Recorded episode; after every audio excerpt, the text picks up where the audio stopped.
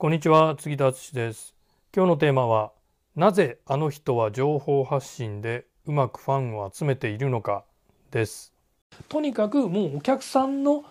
お客さんのことを考えてお客さんが今抱えてる問題とか課題を解決してお客さんが理想の未来を手に入れるための知識とか情報とかっていうのを本当ちょっと臭い言い方かもしれないですけど愛を込めてお客さんに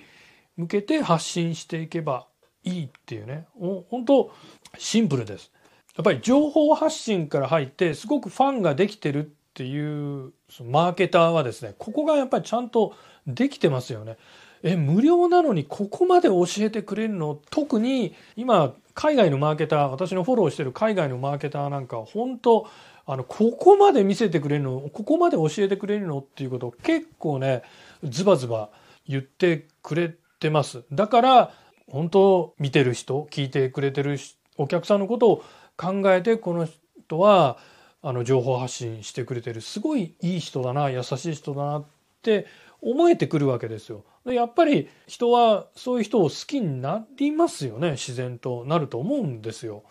だからあのテクニックじゃなくて自然な形で人が出会って好きになってファンになって、えー、顧客になっていくっていう自然なステップがを踏むことができます。はいいかがでしたか？参考にしてみてください。杉田の最新電子書籍コロナフリービジネスの作り方完全ガイドブックを無料でプレゼントしています。概要欄にダウンロード先のリンクを貼っておきますのでまだ読んでない方は是非ダウンロードして読んでみてください。